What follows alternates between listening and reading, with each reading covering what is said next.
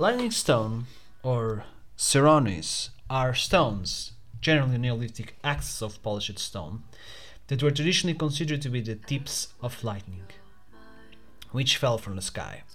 According to belief, widespread in Catalonia, Europe, and other areas of the world, lightning tips were stones that, when falling from the sky, sank to the ground. In time, they surfaced and were convected as protection against electrical storms, as lightning never strikes the same place twice.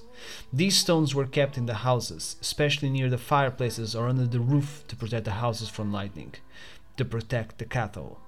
The shepherds used the lightning stones as a battle to break the head of the herd.